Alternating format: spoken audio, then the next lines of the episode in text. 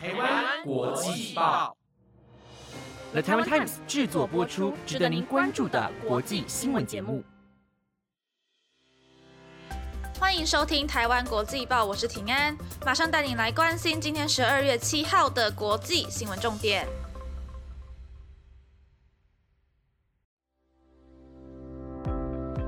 各位听众朋友们，大家晚安。有没有发现今天的声音不太一样呢？给各位三秒钟猜猜我是谁？三二一，没错，我就是负责礼拜五播报的平安。时隔四天又见面啦，不知道大家有没有认出我的声音呢？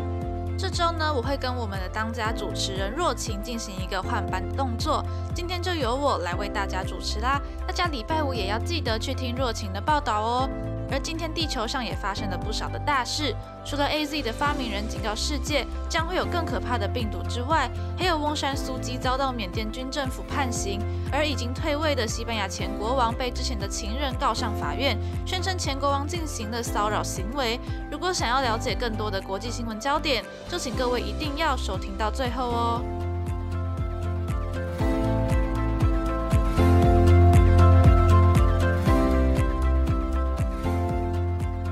首先要带您来关注到疫情相关消息。继 Delta 病毒肆虐之后，新的变种病毒 Omicron 步步紧逼，目前已经在多国发现案例。AZ 疫苗研发团队领导人警告世界各国，现有的疫苗可能不足以对抗病毒，我们即将迎来下一场致命的大流行。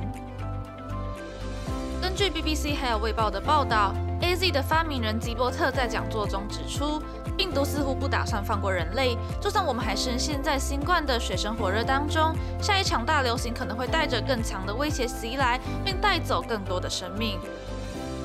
吉伯特表示，我们不能在经历这一切之后，又发现由于这段日子的经济损失，我们没有足够的资金来准备应对下一次的大流行。就像我们会投资军队、情报还有外交来应对战争一样，我们也必须投资研究人员、生产还有相关机构来抵抗病毒。更可怕的是，吉伯特提到的下一场大流行不是新冠的变异，而是其他未知的病毒。而针对新冠肺炎，吉伯特也坦言，就算接种了疫苗或是曾经确诊过，所以有了抗体，这些都无法完全有效预防 Omicron，不过还是可以发挥一定的保护作用，减少我们重症还有死亡的几率。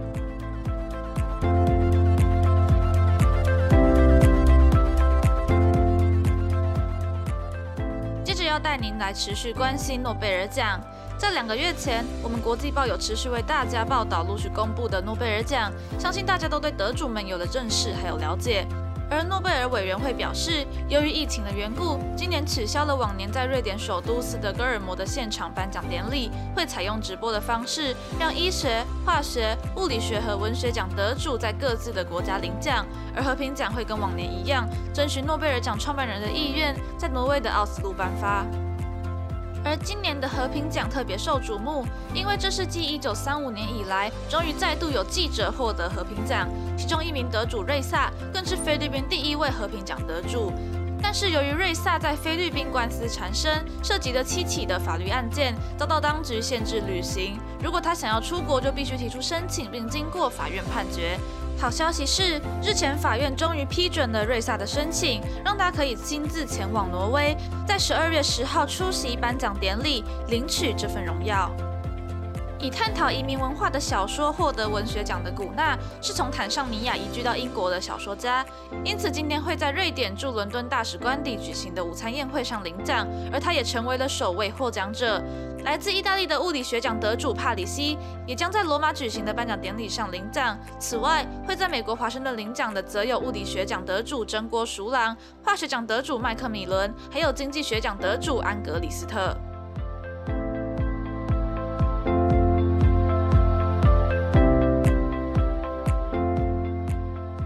带您来了解翁山苏姬的近况。缅甸军政府发言人表示，翁山苏姬被判刑，原因是煽动群众对抗军政府以及违反新冠肺炎的防疫规定。消息一出，不少国际组织都出面表示谴责。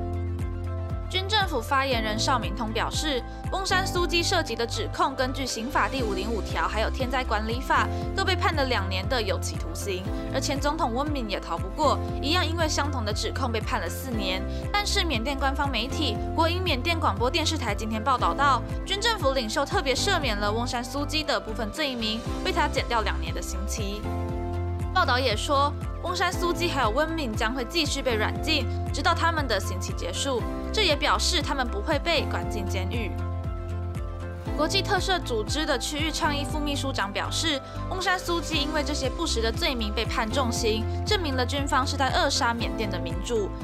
英国外交大臣特拉斯也发表了声明，他表示，任意拘禁民选政治人物只会引发更多的骚乱。英国呼吁缅甸军政府释放政治犯，并希望可以重返民主进行对话。诺贝尔委员会的主席赖斯安德森更表示，曾经获得诺贝尔和平奖的翁山苏基遭到判刑，显示了缅甸政府对反对派的压迫。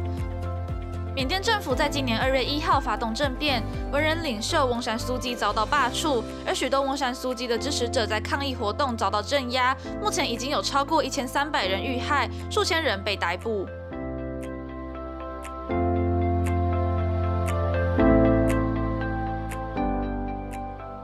着要带您来关心到，已经退位的西班牙前国王黄卡罗斯一世被之前的情人告上英国法院，罪名是监控还有骚扰。现年八十三岁的黄卡罗斯主张自己身为西班牙的皇室成员，不应该受到英国法院的管辖。如今他正在寻求英国法院的豁免权。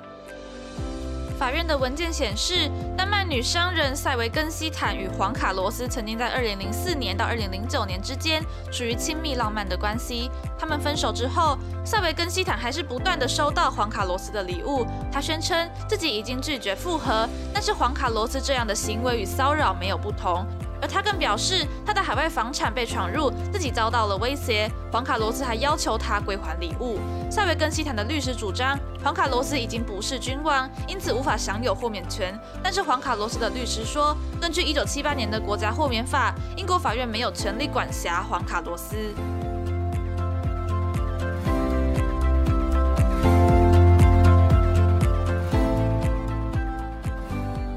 带您来关注到阿根廷的首都布宜诺斯艾利斯，每年都会举办寺庙之夜活动。虽然去年因为疫情而改成线上虚拟导览，今年终于恢复了实体参观，让阿根廷民众可以去了解来自世界各地的宗教文化，还有特色庙宇建筑。而来自台湾的佛光山也再度受邀参与，在阿根廷首都的七家必须造访的寺庙当中，也能看到台湾佛光山的名字。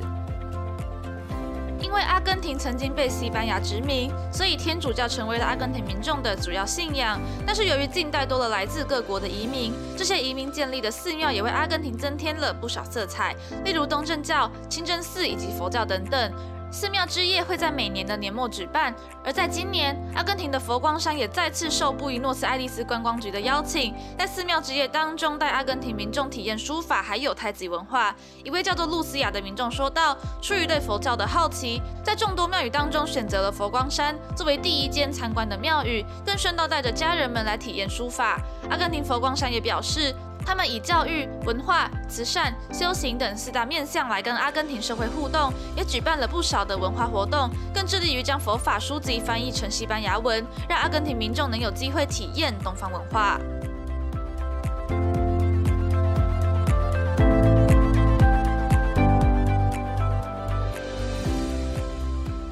以上是今天的台湾国际报，本节目由台湾 Times 制作播出。感谢各位听众的收听，希望你们能喜欢今天的新闻内容。我们的脸书也有报道有关 AZ 发明人的这则新闻哦。如果对于节目有任何的建议或者是想法，都可以到 Apple Podcast 留言告诉给我们。也欢迎到台湾国际报的 IG 或是 FB 看看我们不同主题的报道哦。感谢大家的收听，我是平安，我们下周五再见。